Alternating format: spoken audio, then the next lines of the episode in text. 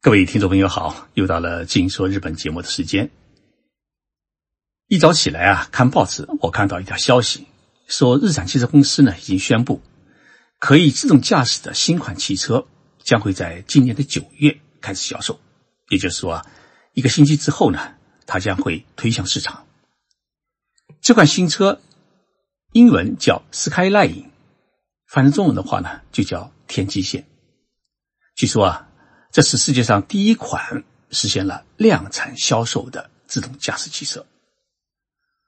那么这一消息啊，对于遭遇负面新闻缠身的日产汽车公司来说啊，是拨开乌云重见蓝天的瞬间。于是呢，我咨询了日产汽车公司的广播部，问这款汽车呢在哪里可以看到。他们告诉我啊，在东京六本木新城呢有展示。于是我就来到了。六本木新城参观了日产的这一款自动驾驶汽车。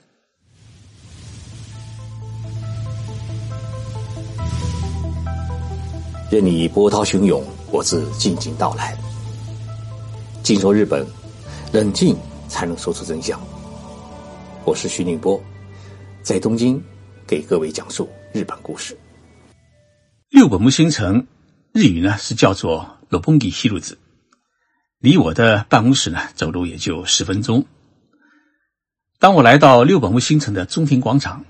发现水帘墙上面啊，日产汽车的广告是格外的引人注目。它上面呢写了这么一句话：“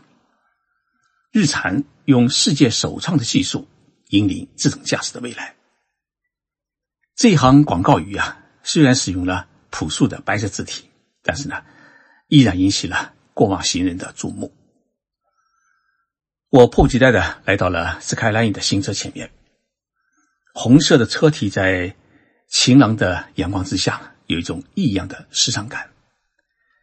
接待我的是铃木先生，他是一位三十岁不到的年轻人。说起这辆可以自动驾驶的新车，他是满怀激情。他说，这款车将从九月起啊，在全国销售，应该是世界上第一款正式量产销售的自动驾驶汽车。我想知道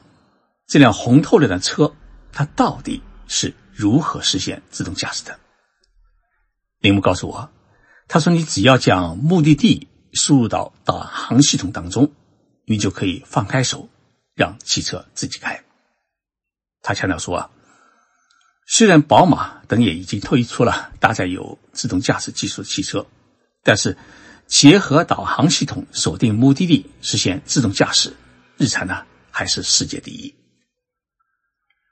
我坐进了驾驶座，按照铃木的指点，输入名古屋车站的地址，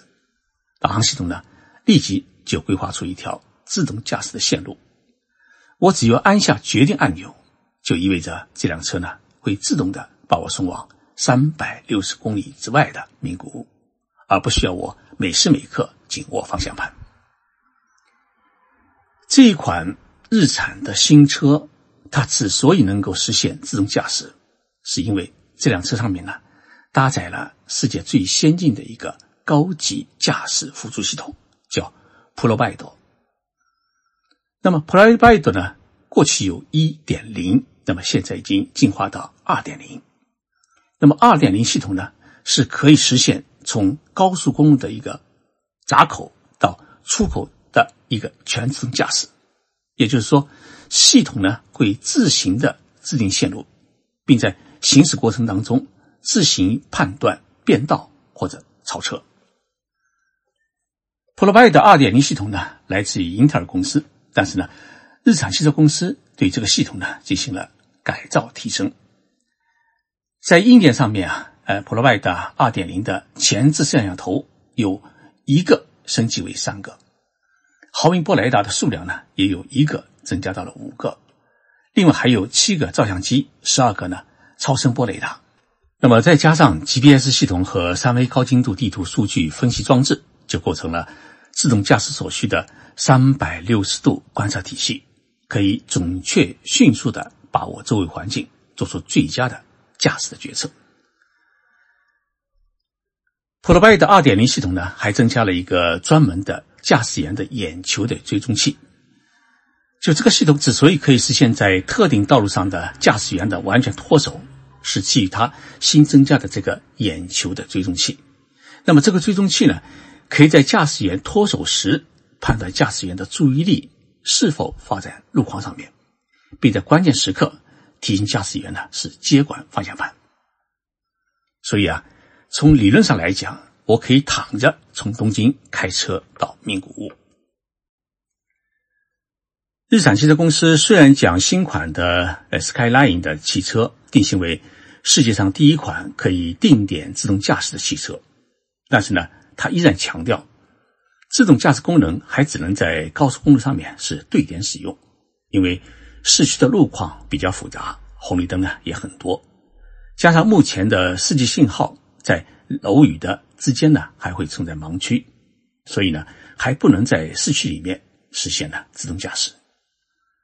说到底呢，目前还是处于一个半自动驾驶的时代。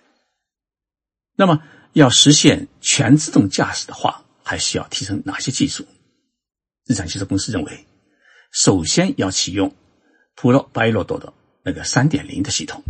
同时呢，要借助于日本独自构建的总天顶卫星，也就是日本版的 GPS 的一个垂直信号传输系统，来消灭高速网络的死角。日产汽车公司的目标是在二零二一年，能够在东京、大阪、京都这样的大都市的市中心地带呢，基本能够实现全自动驾驶。日产公司的新款汽车投入啊，其实也标志着日本开启了自动驾驶的时代。但是呢，日本汽车的制造企业并没有大张旗鼓的来宣传日本这个新时代的开幕，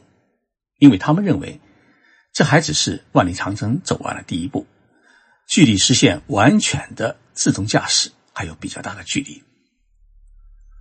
根据国际社会对于自动驾驶的技术分类，能够在高速公路上面实现自动驾驶，还只是第三级别的技术，也就是富山啊爬到了五合目的半山腰。那么接下来还有第四级和第五级，一般认为要实现完全的全自动驾驶。必须达到第五级的技术水准。日本的汽车制造企业啊，可能是全世界最多的。除了日产汽车公司之外呢，著名的还有丰田汽车公司、本田汽车公司、三菱汽车公司、马自达汽车公司、铃木汽车公司、斯巴鲁汽车公司。在日产自动驾驶汽车开始上路的时候啊，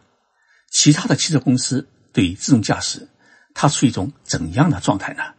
我们先来看看本田汽车公司。本田汽车公司在今年七月四号举行了一次公开的技术说明会，在这个会上面啊，本田汽车公司宣布，将在二零二零年，也就是明年啊，要实现三级技术的自动驾驶，尤其是在高速公路拥堵时，汽车会自动调整车距，避免发生交通事故。本田公司将在东京奥运会，也就是明年的东京奥运会之前啊，推出自动驾驶的新款汽车。那么，生产摩托车的雅马哈，我们也发现，它也开始参与了自动驾驶汽车的研发制造。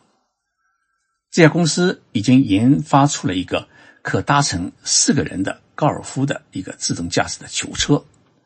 那么，这个囚车呢，它拥有特殊的一个记忆系统。能够将凹凸不平的路面啊实施有效的记忆，并根据记忆呢，会选择最合适的路线来实施自动驾驶。雅马哈最近啊还开发出了一个电磁路面车辆的诱导系统，将电池的诱导线埋入到路面当中，那么汽车可以根据电磁线的诱导实现自动驾驶。目前这家公司已经在。全国十个地方呢进行了这种自动驾驶的实验。雅马哈公司本来是一个生产摩托车和马达的公司，但这公司的社长呢叫日高祥博，他表示啊，他说我们现在研发的这个磁路面的车辆的诱导系统，这个技术的积累呢，呃，计划再用三年的时间来完成全部的自动驾驶技术和车辆的研发。然后呢，在二零二五年，在一般的道路上面要投入他们自己研发制造的全自动驾驶的公交车，而且自动公交车呢会有人脸识别系统，对于每一位乘车者啊会有乘车记录，尤其是对于老年人，可以提供家庭与医院、家庭与超市之间点对点的一个自动的迎送。连雅马哈这样的公司都已经投身于自动驾驶汽车的研发。那么，我们来看看日本汽车行业的老大，也就是丰田汽车公司，他们对于自动驾驶系统目前研究到了怎样的一个程度呢？丰田汽车公司已经从去年开始啊，在雷克萨斯等新车上面安装了相当于第二技术级别的自动驾驶系统。那么，这个系统呢，呃，具备了碰撞避险、自动刹车。自动停车的功能，但是丰田汽车公司它至今还没有销售类似于日产汽车公司那样可以点对点自动驾驶的第三技术级别的汽车。但是我们注意到，就在前几天的八月二十六号，丰田汽车公司呢宣布与中国的小马自行公司用雷克萨斯车搭载小马自行开发的自动驾驶系统。在美国的一般道路上面进行了自动驾驶的试验。成立于二零一六年的北京小马自行科技有限公司呢，它是一家自动驾驶解决方案的提供商，致力于为机器人来创建人工智能。那么这家公司的主要产品是基于雷达、光学雷达、GPS 以及电脑视觉等技术来感测到环境，达到一个自动驾驶的目的。丰田汽车公司期望能够借助于小马自行的这一套系统呢，在明年，在中国的北京和上海的一般道路上面进行自动驾驶实验，以尽快呢获得中国政府的上马批准。丰田汽车公司还与中国的讯飞公司合作，一起开发了自动驾驶汽车的语音指示系统。虽然丰田公司呢，呃，积极与世界先进的 AI 企业开展各种技术合作，但是。全自动驾驶的整个系统，丰田呢还是紧紧掌控在自己的手里面。二零一五年，丰田在美国设立了一家自动驾驶技术的研究院，叫 TRIAD。同时呢，丰田汽车公司又在日本设立了一家研究院，招募了一千名 AI 工程师。日美两家研究院致力于研发自动驾驶汽车的一个整体的系统。他们把这套系统呢命名为“高速公路的伴侣”，也就是丰田汽车公司独自研发的一个全自动驾驶系统。从目前看到的资料显示，这套系统呢可以实现车辆的合流、分流、超车、